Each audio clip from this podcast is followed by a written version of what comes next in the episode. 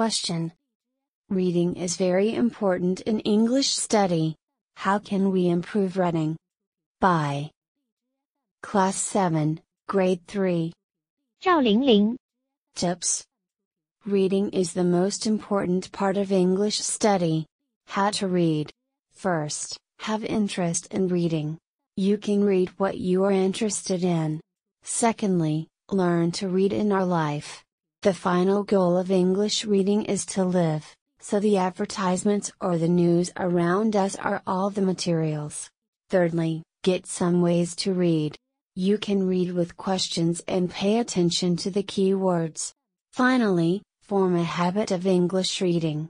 You should get some English to read every day. You can read at a fixed time. In the course of time, you will form the habit of English reading. Please remember, reading is not only beneficial to widen your horizon but also helpful to master the language. By Jessica